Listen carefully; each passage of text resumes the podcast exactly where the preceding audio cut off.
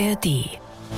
Wahlkreis Ost, der Politik-Podcast aus Leipzig.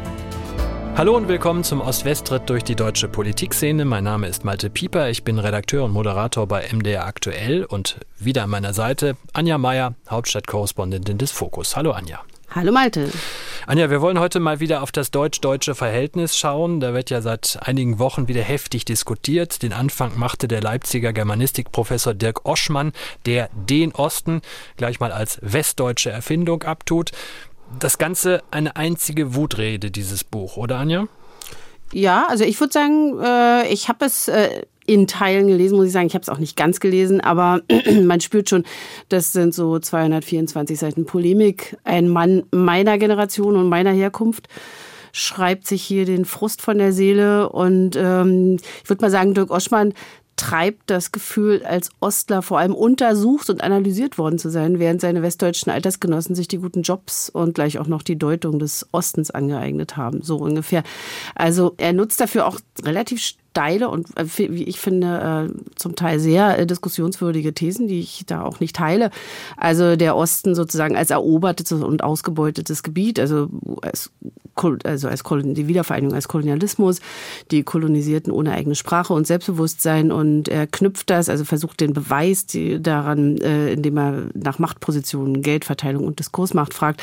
Also sehe ich sehr kritisch, aber die Leute freut's. Also da äh, boxt einer sich mal richtig frei. Und dann legte Katja Heuer nach, 20 Jahre jünger als Dirk Oschmann in dieser Diskussion. Sie lebt und lehrt inzwischen in London, hat einen Bestseller geschrieben, Diesseits der Mauer. Selbst in England verkauft sich das Buch hervorragend. Es ist etwas überspitzt formuliert eine Alltagsgeschichte der DDR.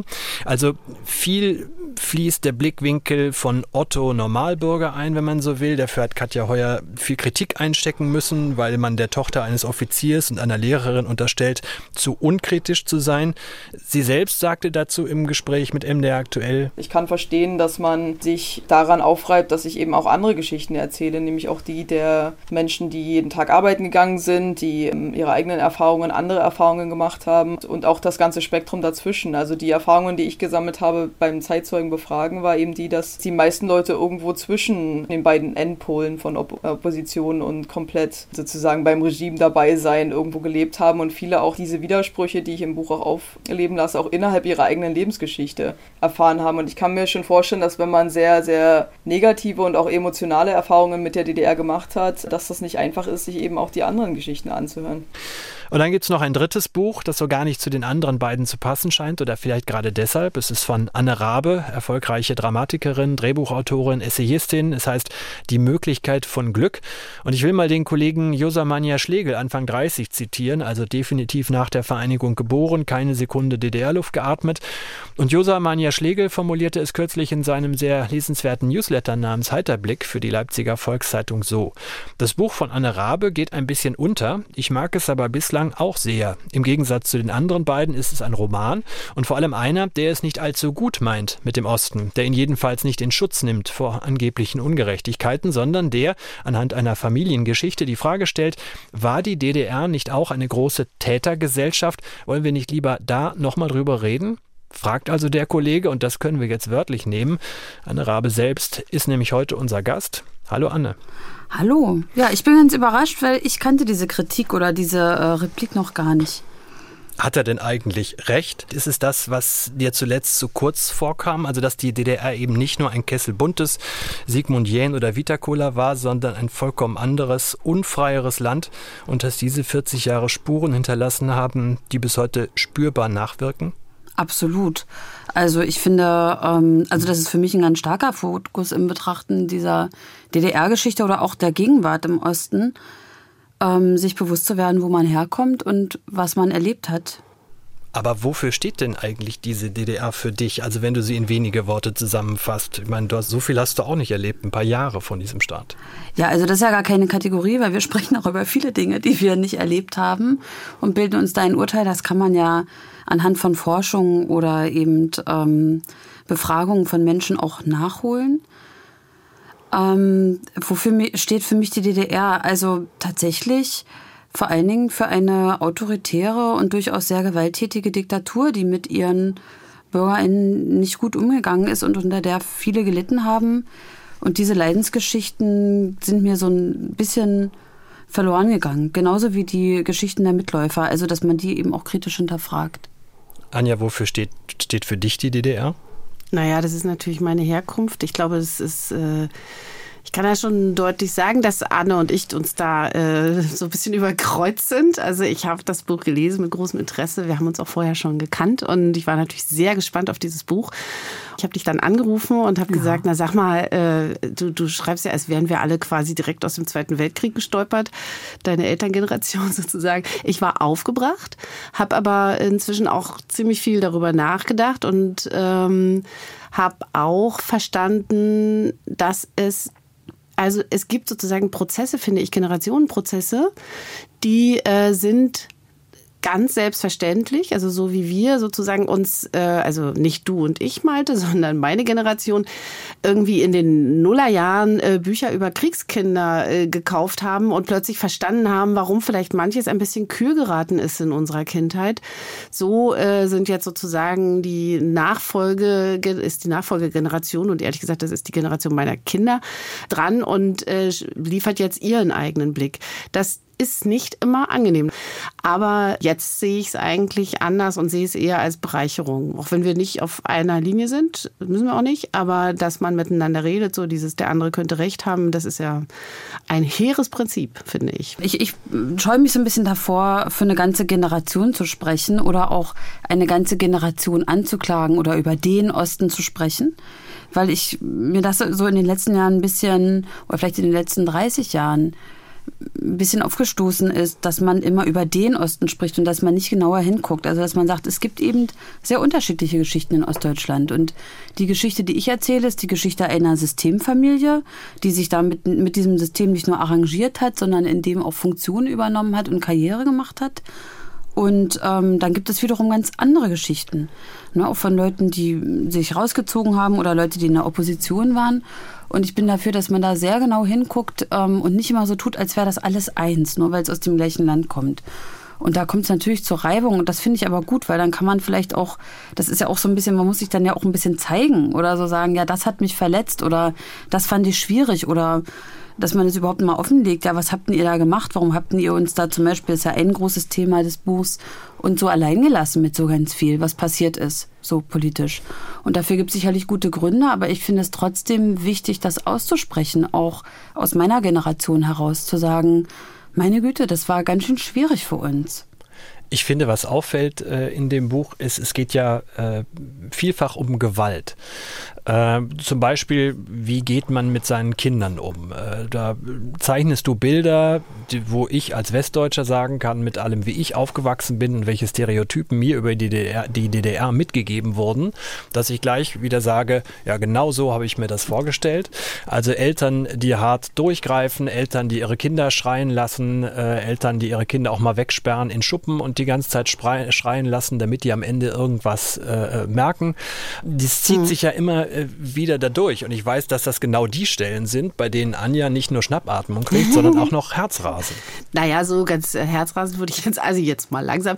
Aber ja, tatsächlich, ich habe neulich ähm, Nachbarskind von der, von der Tagesmutter abgeholt und die, das Kind war sehr klein, ein, anderthalb Jahre so. Und dann hat sie, die war neu in diesem, in dieser, äh, bei der Tagesmutter und dann hat sie mir bei dem Abholen gesagt, die muss sich ausdickschen. Also die muss, äh, die lassen wir, die habe ich jetzt extra da im Zimmer, die musste dann da einzeln schlafen und da musste die, die, also das muss ihr klar, das muss sie lernen. Sie kann hier nicht irgendwie rumschreien. So, und da ist bei mir so richtig so Hilfe. Ich kann sagen, das sind DDR-Techniken. Es sind möglicherweise auch westdeutsche Techniken, wenn dort Kinder im Kindergarten waren. Ja, aber äh, ja, da äh, puckert so ein bisschen mein Herz, weil einerseits äh, ich äh, es auch so ein bisschen unter äh, äh, geschlechterpolitischen Aspekten sehe, ja, also Kindergärten und so. Das war schon irgendwie eine, eine super Sache. Also nicht umsonst sind die Frauen aus dem Osten so selbstbewusst und sind auch ökonomisch unabhängiger als die Frauen im Westen, auch jetzt gerade im Rentenalter. Aber ich sehe den Punkt, also ich fühle den Punkt, ja, dass es irgendwie schon eine komische Härte gab, also in, eben eine Gruppenkompatibilität herzustellen. Und äh, das ist auch was, woran ich erinnere ich mich nach dem Mauerfall total gelitten habe und was ich ganz doll vermisst habe, die Gruppe. Äh, niemand wollte mehr, dass ich zu einer Gruppe komme. Ich sollte mich jetzt äh, alleine verwirklichen und das war, da habe ich, das habe ich damals schon realisiert, das war sozusagen was ganz von klein auf erlerntes. Du bist in der Gruppe und zeig dich in der Gruppe und da wirst du auch wachsen, ja. Also es gibt sozusagen das eine, ich fühle äh, eine, eine, eine gewisse Technik, wie man Leute einpasst in, in Gruppen. Dafür habe ich ein totales Mitgefühl, aber ich bin auch sozusagen total auf der Zinne, weil ich als Ostdeutsche meiner Generation auch äh, verdächtigt werde oder worden bin. Äh, nicht von dir, Anna, aber äh, das sind so Erlebnisse, die bleiben total stecken, ja, äh, wo du sagst, okay, also die Ostdeutschen als Gruppe sind sozusagen, haben zusammen auf dem Topf gesessen und deshalb sind sie irgendwie äh, radikal geworden und deshalb finden, fanden sie es auch offensichtlich ganz okay in den Nullerjahren, dass ihre Kinder äh, sich radikalisiert haben. Das fand ich ganz schwierig. Ich kann das verstehen, aber ich finde auch immer interessant, dass man sich dann von solchen Analysen, die ja zum Teil wirklich Hanebüchen dann sind, hm. ähm, immer so persönlich angegriffen fühlt. Ja, so, ne? Weil man eigentlich sagen könnte, hm. ja, okay, da hat jetzt jemand was Blödes gesagt. Aber es ist ja trotzdem so, dass es ein Fakt ist, dass die Kindstötungen gerade so in den Nullerjahren im Osten wahnsinnig hoch waren, auch im Vergleich zum Westen. Es ist ein Fakt, dass wir immer wieder Gewaltausbrüche sehen in Ostdeutschland, vermehrt als in Westdeutschland. Also was wir nochmal so zugespitzt seit Pegida nochmal und Corona-Demo und so weiter. Auch Angriffe auf Journalistinnen, also auch auf mhm. Institutionen unserer Demokratie und unseres Landes. Und dass wir auch zum Beispiel so eine Phänomene haben, wie darüber haben wir auch schon mal gesprochen, über diese, was, was so in der Wendezeit passiert ist, dass plötzlich, und zwar nicht Einzelfälle, sondern hunderte, tausende Kinder alleingelassen wurden in Ostdeutschland. Also dass die Leute rübergegangen sind, mhm. im Westen sich da ein neues Leben aufgebaut haben und einfach ihre Kinder zurückgelassen haben. Und das sind natürlich so Phänomene, wo man sagen kann, okay, da ist irgendwas zwischen diesen mhm. Eltern und Kindern, da ist irgendein Verhältnis, das kann ich jetzt auch nicht mehr als einzelnen Horrorfall mhm. abtun, mhm. sondern da, da ist anscheinend irgendwas passiert. Und ich glaube schon, dass man da, das habe ich ja versucht auch in dem Buch zu machen, ich habe auch viel so Pädagogikliteratur aus der DDR gelesen und so, weil ich mir mal angucken wollte, was war denn da, was war denn so hm. Stand. Und zum Beispiel, was ja so ganz auffällig ist, allein schon in diesen Pionierregeln, ne, wirst du dich mhm. ja sicherlich daran erinnern, die ist zuerst die, ja. erst die Vaterlandsliebe ja. und dann die Familie. Ja. Aber jetzt und das sind so Dinge, glaubst du, dass ich das abends in meinem Bett nee, glaube ich nicht. aufgesagt nee. habe? Nein, das glaube ich nicht. Aber trotzdem, dass man, das hat mhm. natürlich einen Einfluss, wie diese Gesellschaft geprägt ist und dass du erstmal vor allen Dingen und das ist gar kein Vorwurf. Das ist einfach eine Sache, wo man immer so, so Psychologen würden auch mhm. immer sagen, das muss man erstmal annehmen. Also, mhm. ähm, die diese Gesellschaft geprägt haben. Also auch wie der Staat zum Beispiel damit umgegangen ist, wenn Kinder nicht funktioniert haben. Mhm. Was mit diesen Kindern passiert ist, mit diesen Familien. Und zum Beispiel, wenn man in diese Geschichten reinguckt, wie Leute, die im Jugendwerkhof gelandet sind, mhm. wie das ablief, da ist es ganz häufig passiert, dass die in der Schule saßen, von der Schule zitiert wurden mit den Eltern und dass die Eltern sich vor diesen Kindern ähm, von diesen Kindern losgesagt haben, gesagt haben, ja, ich gebe diesem Staat das mhm. Kind. Also so, die Vergesellschaftung von Genau, Kindern. und das sind, mhm. das sind halt Vorgänge, die sind passiert und die sind auch nicht, das sind nicht Einzelfälle und die haben diese Gesellschaft geprägt. So. Und ich finde, oder das, was ich mich immer frage, ist, weil ich bin ja selber auch kein Nazi geworden oder mhm. so. Trotzdem sehe ich, es gibt Unterschiede zwischen Ostdeutschland und Westdeutschland. Es gibt Unterschiede auch im Aufwachsen, auch in den 90er Jahren, auch in den Nullerjahren. Und ich frage mich einfach, woher das kommt. Und so ein bisschen habe ich versucht, das zu beantworten, so mit dem Buch. Aber ich würde da auch gar keinen Alleinbeantwortungsanspruch draus ziehen oder sagen, so ist es jetzt und so ist es überall. Aber es ist ja auch ein Roman, muss man jetzt auch mal Roman, sagen. Ne? Also, genau, ja. und auch ganz bewusst, weil tatsächlich mhm. zum Beispiel die Forschung im Bereich so Kindesmisshandlung und so in der DDR ja eingestellt wurde und man deshalb ganz wenig Material hat. Aber auch, weil ja, weil ich, ich, ich möchte, also ich möchte einfach Dinge nebeneinander stellen und Geschichten erzählen und dann kann man damit was machen und kann gucken, ob man darin was findet für sich oder eben auch nicht. Aber es gibt keinen Anspruch ähm, auf eine Gesamterklärung oder so mhm. ist es jetzt. Darum sind die alle rechts oder so. Aber mhm. kann man so weit gehen, Anne, äh, dass du sagen würdest, in der DDR, wenn wir jetzt mal in die Familien gucken, mit denen sind wir ja angefangen, mhm. äh, gibt es das Grundmuster, weil ein Diskurs ja ohnehin nicht so ausgeprägt war, dass Widerspruch durch Eltern eben eher sanktioniert wurde als dialektalisch verwertet? Ich weiß immer, also ich würde zum Beispiel immer diese Diskussion trennen von einem Vergleich mit dem Westen, weil ich kenne mich zum Beispiel im Westen nicht aus. So, also insofern, ich, ich würde da tatsächlich nur über den Osten sprechen wollen. Und ich habe in meinen Recherchen, in den Gesprächen, auch zu meiner eigenen Überraschung, festgestellt, also ich habe mit vielen ehemaligen Mitschülerinnen gesprochen, dass Gewalt sehr verbreitet war in, dieser, in diesen Erziehungen, auch in Oppositionsfamilien, dass das ähm, ein ganz gängiges Mittel war. Und ich bekomme das jetzt auch mit in Zuschriften oder auf Lesungen, dass ganz viele Leute, die so alt sind wie ich, ganz glücklich darüber sind, dass darüber mal gesprochen wird, weil sie ähnliches erlebt haben. Es gibt äh, im letzten Drittel des Buches, glaube ich, so eine Stelle, äh, wo die Mutter der Protagonistin das Kind oder die Jugendliche mit so einer Schweigestrafe überzieht, weil sie äh, quasi die Familie, weil sie sie selber blamiert hat, also die ja. Familie.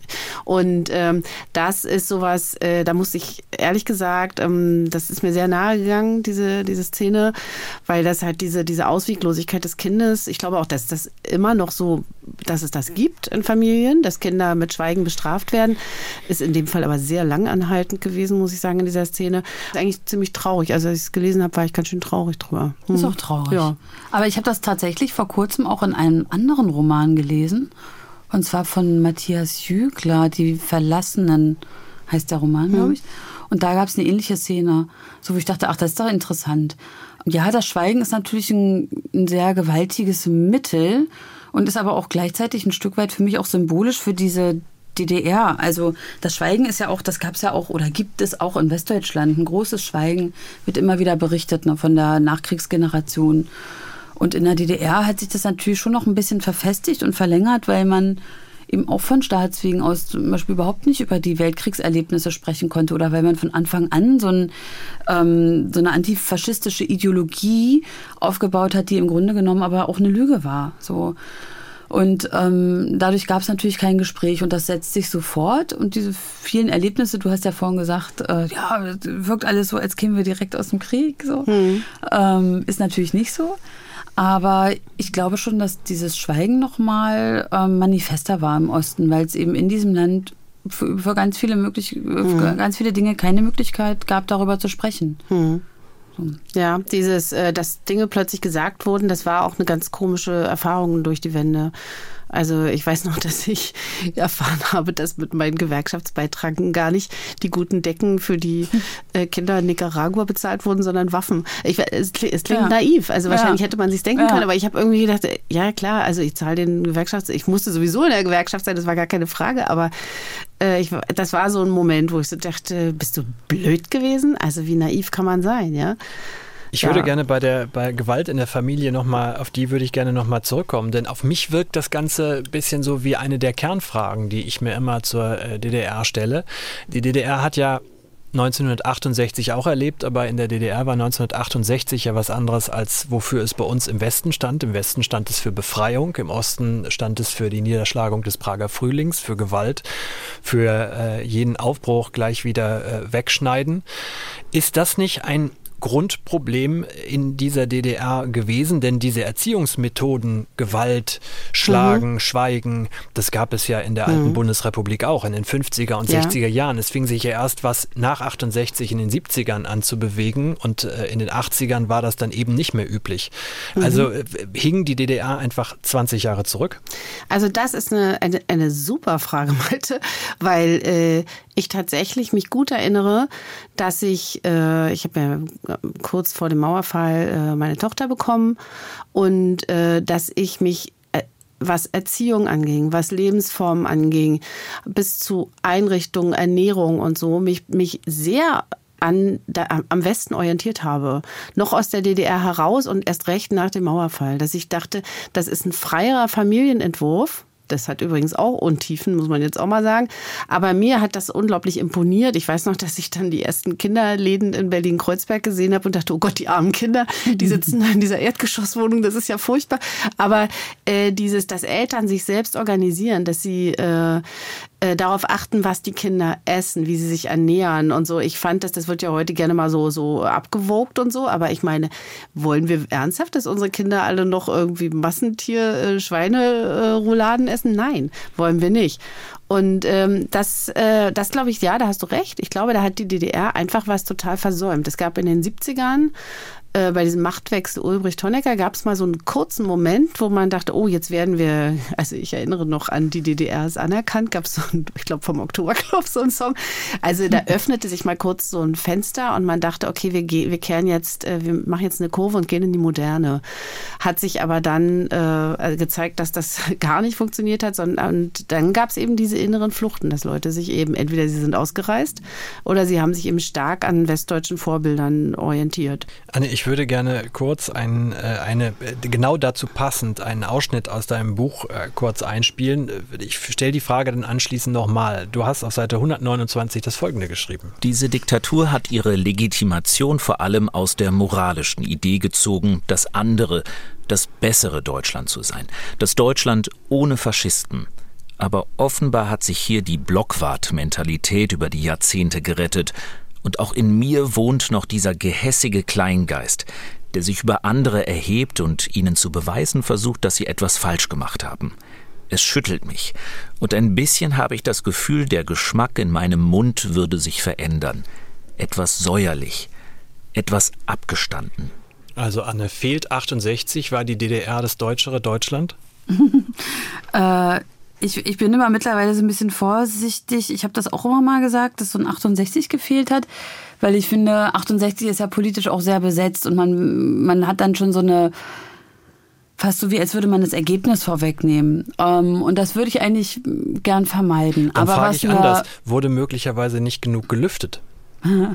Okay, das nächste Bild. Ähm, die, ich, ich glaube tatsächlich, dass man sich auseinandersetzen muss mit der autoritären Prägung, also der autoritären Erziehung. Das glaube ich schon, das kommt ja dann eben diesem 68 sehr nah, weil das war ein erheblicher Bestandteil dieser 68er ähm, Revolte. Ich würde aber vielmehr auch dahin gehen zu sagen, dass man dahin kommen muss, dass man sich eingesteht, was einem das angetan hat. Also auch wo Verletzungen sind, wo und was was vielleicht auch für die Elterngeneration interessant wäre, Anja, ähm, das zu sagen. Also du hast ja gerade erzählt von deiner Reise, dass du dich davon dann abgegrenzt hast von dieser DDR-Pädagogik oder Erziehungsform. Aber dazu gehört ja auch zum Beispiel das Eingeständnis, das hat mir nicht gut getan oder das war nicht schön und ich habe darunter gelitten. Und das ist sowas, also wenn man dahin kommen würde, also sowas würde ich mir wünschen, dass man zu einem Gespräch kommt, wo man sich gegenseitig auch erzählen kann, was einen verletzt hat oder dass man so eine Atmosphäre schafft, ja. Auch zwischen der Elterngeneration und der Kindergeneration. Dass man ein viel also ein sich zuhören so und äh, auch den anderen das zugestehen, dass man eben, so wie Anja vorhin ja auch sagte, sie hatte erstmal so ein Abwehrgefühl bei dem Buch, ähm, dass man sagt, okay, ja, habe ich dieses Abwehrgefühl, aber ich lasse die jetzt trotzdem mal reden. Mhm. Ich lasse die mal erzählen und guck mal, was da ist und dann kann ich ja auch noch mal gucken, warum berührt mich das so oder warum möchte ich mich dagegen so wehren? Und daraus kann dann, glaube ich, was entstehen. Also sowas würde ich mir wünschen. Nicht so, gar nicht unbedingt so was Knalliges wie ein 68 oder ein Durchlüften, aber dass man einfach sich die Zeit nimmt und den Raum, und den haben wir hier. Wir sind ja irgendwie, wir leben in einer freien Demokratie mit einer offenen Debatte und so.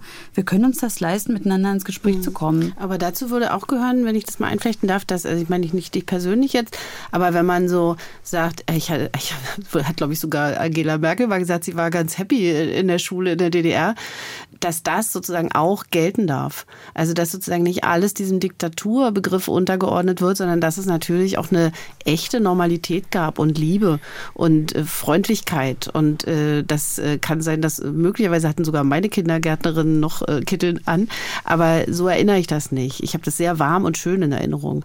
Also und diese Gefühle auch mal zuzulassen und nicht immer sagen, aber habt ihr auch gesehen, dass das irgendwie mhm. alles eigentlich eine Diktatur war? Mhm. Ich glaube, da müssen wir als Gesellschaft kommunikativ noch mal ein bisschen ran. Das ist mir zu. Aber da sind wir doch genau an der Stelle, die man in Westdeutschland auch schon äh, diskutiert hat, nämlich die Frage, ob man eine goldene Hochzeit im Nationalsozialismus auch fröhlich feiern konnte und ein angenehmes Leben im Nationalsozialismus in der anderen Diktatur führen konnte. Da fand über Generationen eine Auseinandersetzung statt, wo äh, Eltern nicht mit ihren Kindern geredet haben, ganz wie du es in deinem Buch beschreibst, Anne, über die DDR äh, und äh, danach. Also das hatten wir doch alles schon mal in einem Teil Deutschlands. Was kann man jetzt heute da, daraus lernen, möglicherweise, wie Generationen vielleicht anders miteinander umgehen sollten? Also die, diese Fragen, also dass natürlich zum Beispiel eine goldene Hochzeit in der Nazi-Zeit wahrscheinlich auch eine super Fete war, das ist ja klar und dass es auch ein Alter gab in der DDR, aber zum Beispiel oder auch was schön, schöne Momente, wie du gerade äh, gesagt hast. Das ist auch klar. Das kann auch nebeneinander stehen, finde ich. Aber zum Beispiel, wenn man sich, also gerade ich finde das Beispiel an dieser Nazi-Zeit irgendwie noch mal ein bisschen greifender, weil zum Beispiel da ist es ja einfach so, dass dieses Land wahnsinnig gut funktioniert hat, weil man 13 Millionen Zwangsarbeiter geholt hat und deshalb eben die Deutschen auch unter dem Kriegsgeschehen ganz, ganz lange gar nicht gelitten haben und immer versorgt waren. Also da hat die Diktatur dafür gesorgt, dass das Volk irgendwie es irgendwie schön hat. Und so ein Stück weit ist das vielleicht auch übertragbar in der DDR, dass es da ja auch darum ging, also bestimmte Nischen zu schaffen oder so zu tun, als wäre irgendwie alles in Ordnung und das fernzuhalten. Also das, was jetzt auch versucht wird, den Alltag und die Diktatur zu trennen. Und ich finde, man kann auch über den Alltag sprechen und über schöne Momente und die sind auch gar nicht falsch.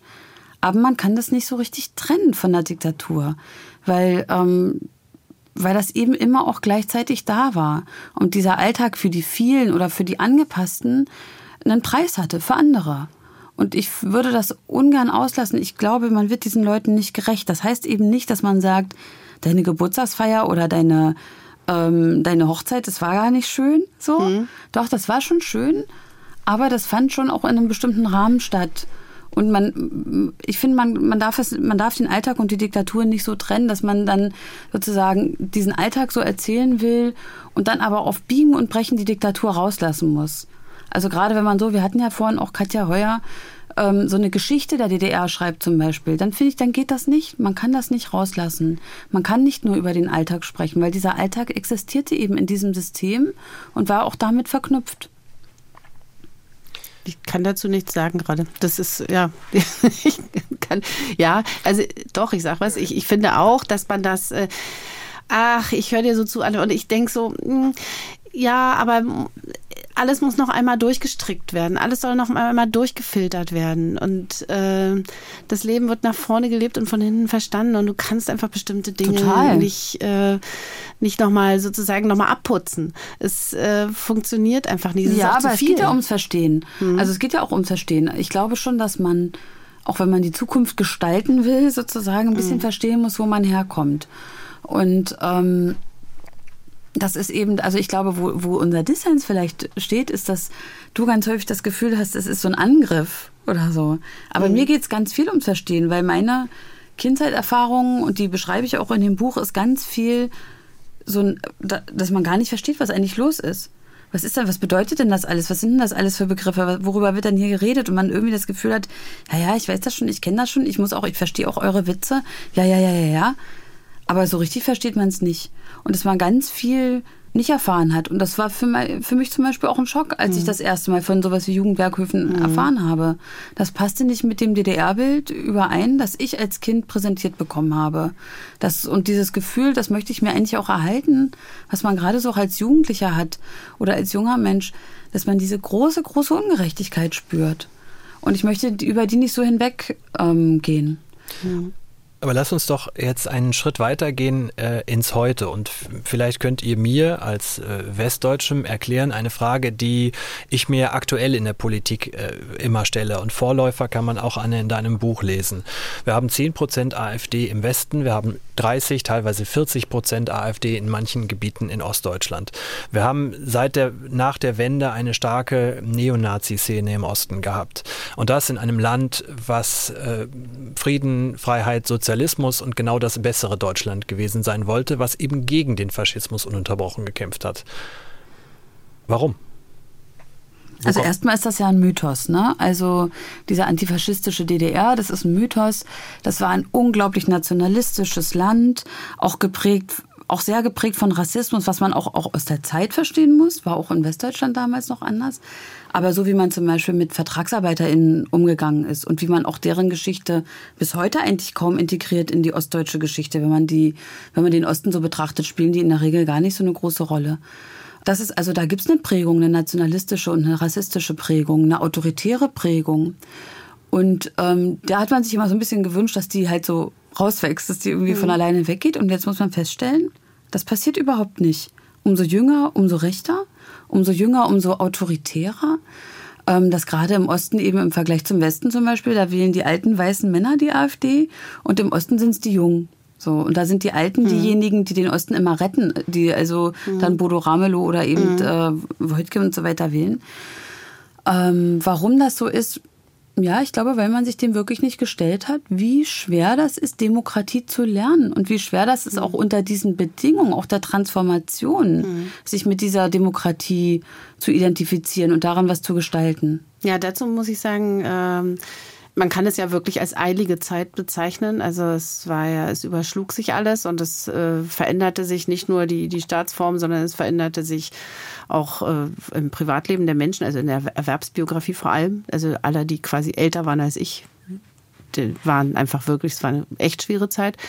Und äh, ich frage mich das auch, ich finde es immer so ein bisschen unangenehm, das zu sagen, aber es ist so, äh, eigentlich haben unsere Generation oder die vor mir, die etwas noch älter waren, eigentlich wenig bis gar nichts darüber erfahren, wie dieses Land funktioniert. Ich mhm. weiß noch, wie lange ich gebraucht habe, Erst- und Zweitstimme, Bundestag und Bundesrat. Mhm. Das sind so Sachen, das muss ich mir irgendwo quasi bei der Sendung mit der Maus abholen, damit es mir mal einer erklärt.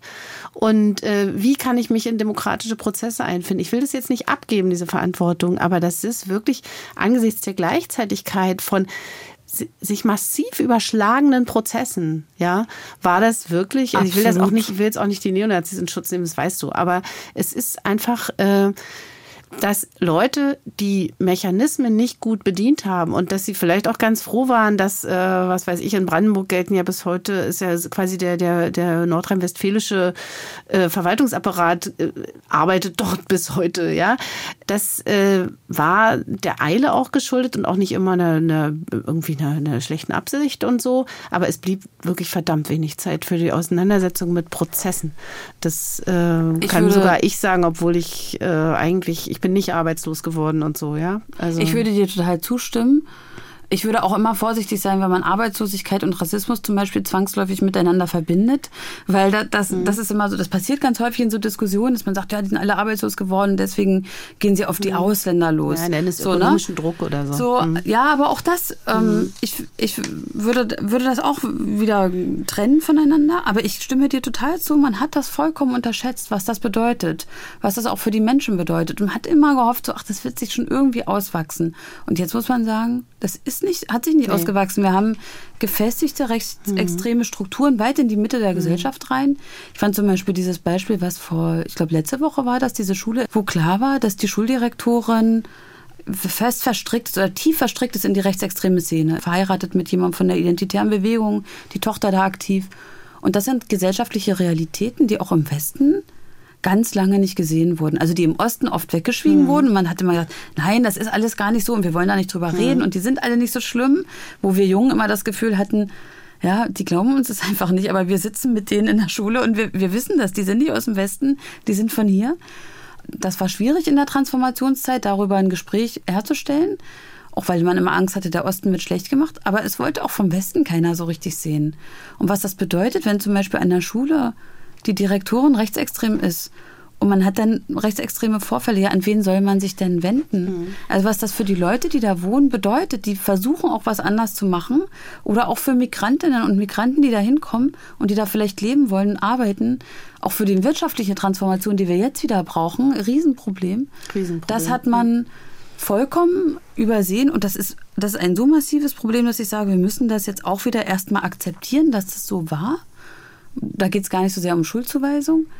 Ähm, und wir müssen uns auch darauf einstellen, dass dieses Problem nicht innerhalb von einer Wahlperiode zu bewältigen ist, sondern dass es eine ganz, ganz große Aufgabe bleibt. Aber ich habe immer noch nicht verstanden, wo das Problem hergekommen ist. Es kann ja nicht nur daran liegen, dass man 1990 nicht genug Grundgesetze ausgeteilt hat und äh, Erklärfilme äh, zwischen ein Kessel Buntes gesendet hat.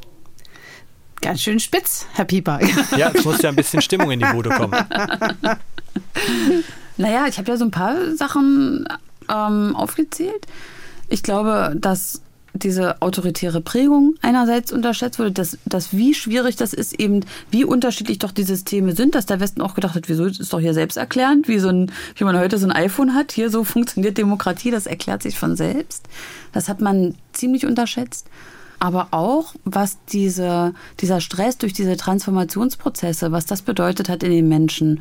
Und da kann man insgesamt sagen, da wäre ich immer dafür zu sagen, das ist insgesamt erstaunlich gut gelaufen, was in diesen 30 Jahren geschafft wurde, was die Leute vor Ort geschafft haben, aber auch in dieser gemeinsamen Arbeit, also auch Bereich Transferleistung und so weiter. Also da ist wahnsinnig was gelungen, aber trotzdem hat man unterschätzt, was für ein Stressmoment, was für ein, was für ein Druck da geherrscht hat, wo vielleicht einfach die Kapazitäten auch ein Stück weit ausgeschöpft waren also das hast du ja vorhin selber erwähnt, auch mit dieser Kolonialisierung. So, ich würde das anders interpretieren, weil Kolonialisierung bedeutet ja zum Beispiel, dass da jemand eben eingefallen ist und dann dieses Land ausgeraubt hat. Das sehe so, ich auch total kritisch. Ja, ja. So, ne? Mhm. Das ist was anderes als man hat das unterschätzt, was dieser Prozess bedeutet. Also von Kolonialisierung kann ja deshalb auch schon keine Rede sein, weil es ja, um wieder Zunder in die Bude zu bringen, selbst gewähltes Leid ist. Also am 18. März 1990 haben ja die Bürger der DDR in freier Selbstbestimmung äh, die Parteien gewählt, die sie gewählt haben, die sich für einen schnellen Anschluss stark gemacht haben, ja.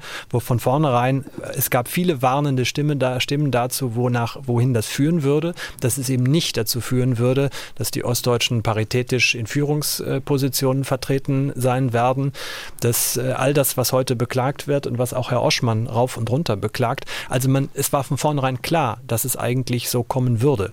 Hättet ihr Verständnis dafür, wenn man jetzt in Westdeutschland auch mal sagt, wisst ihr was, ich habe jetzt keine Lust, es mir schon wieder anzuhören? Ja, habe ich total Verständnis. Ich habe zum Beispiel auch, so, ich frage mich manchmal, wo die Wut eigentlich da auch so aus dem Westen bleibt. Also wenn sowas kommt wie Kolonialisierung Ost oder so, denke ich auch so, Mensch, sag doch mal was. Also das kann doch nicht mhm. sein, dass man, dass, dass die Leute mal so über euch sprechen. Sind so, euch so egal. So, oder ist, seid ihr euch selber auch so egal? Ja. So, ne? Also das, das, da denke ich mal, ja, meine ja. Güte. Oder wenn auch so, so, ich meine, Herr Oschmann hat auch mal so Leuten wie mir unterstellt, wir hätten Stockholm-Syndrom. Mhm. Ich auch sagte, das ist ja auch mal ein gewagtes Bild, der Westdeutsche als mhm. Terrorist. So, mhm. wo ich dachte, man, wann, wann steht denn da im Westen eigentlich mal jemand auf und sagt, sag mal, da hat sie ja wohl nicht mehr alle. Aber ähm, ich finde, du hast total recht, Malte, daran auch zu erinnern, selbstgewähltes Leid. Keine Ahnung, also die Leute haben ja kein Leid gewählt. Die sind ja nicht zur Wahlurne gegangen Nein, und haben gesagt, ich wähle, jetzt, Bild, ich wähle jetzt Leid, aber trotzdem ist es die eigene Verantwortung auch ein Stück weit. Mhm. Ähm, dass man schon sieht, ja, nee, wir waren da Handelnde, wir waren nicht passiv. So, und wir wollten das und wir wollten auch diesen Anschluss und der hat auch Folgen gehabt, die wir gar nicht abgesehen haben. Und das passiert einem ja sogar relativ häufig im Leben, dass man mhm. was möchte und dann kommt so, mhm.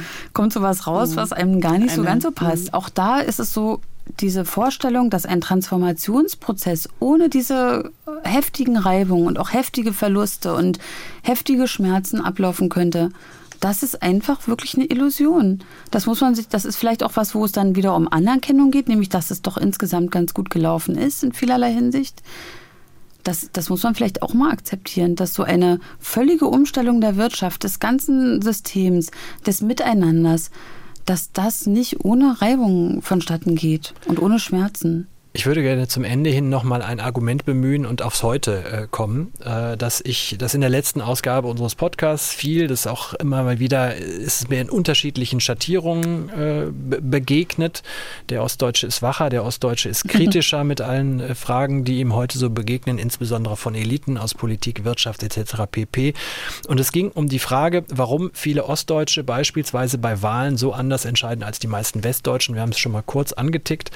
Die Frage, warum machen Sie häufiger Ihr Kreuz bei der AfD? Hören wir doch mal ein Argument. Das ist ganz klar die Sozialisierung hier in Anführungszeichen in Ostdeutschland. Das liegt ganz einfach daran, die Menschen haben hier so ist meine Erfahrung auch von den Gesprächen, ein Unrechtsradar. Die Menschen merken, wenn sie belogen werden, wenn sie in eine Situation gehen, die ihrer Meinung nach nicht fair ist und auch nicht passen kann. Und das haben wir seit vielen, vielen Jahren. Wir haben, das fing an mit der verzerrten Berichterstattung über die Migrationssituation. Das ging weiter bei Corona. Das sieht man jetzt auch bei der Ost-West-Situation natürlich, dass sich viele hier ungerecht behandelt fühlen. Sagt Ulrich Siegmund, der AfD-Fraktionsvorsitzende von Sachsen-Anhalt. Das durchaus kontrovers diskutierte Gespräch finden Sie komplett in der letzten Ausgabe unseres Podcasts Wahlkreis Ost, werbefrei in der App der ARD Audiothek. Anne, äh, wahrscheinlich wirst du jetzt sofort protestieren, wenn ich frage, ob du auch glaubst, dass die Ostdeutschen ein Unrechtsradar haben, oder? Ja, ich finde, das sieht man ja schon ganz gut. Also wenn man ein Unrechtsradar hätte und ein Lügenradar, dann würde man der AfD wahrscheinlich nicht so nachlaufen.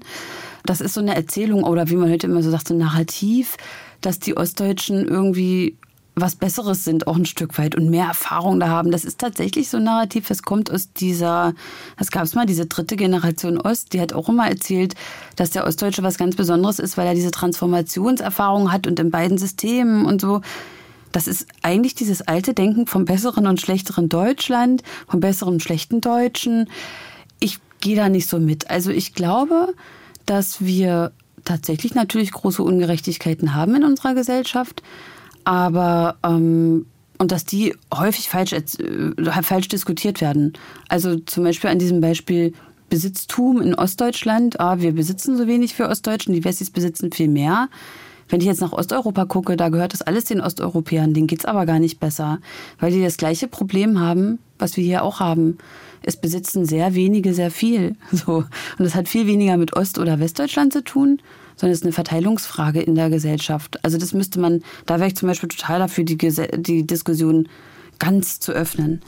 Ähm, die AfD, warum sie so einen Zulauf hat, ja, also ich, ich glaube immer noch, man sieht es in diesen Studien, es gibt eine Sehnsucht nach einem autoritären Führungsstil. So. Und ich glaube, der hat sein, da bin ich fest von überzeugt, seinen Ursprung in der Vergangenheit. Die Möglichkeit von Glück heißt das Buch von Anne Rabe.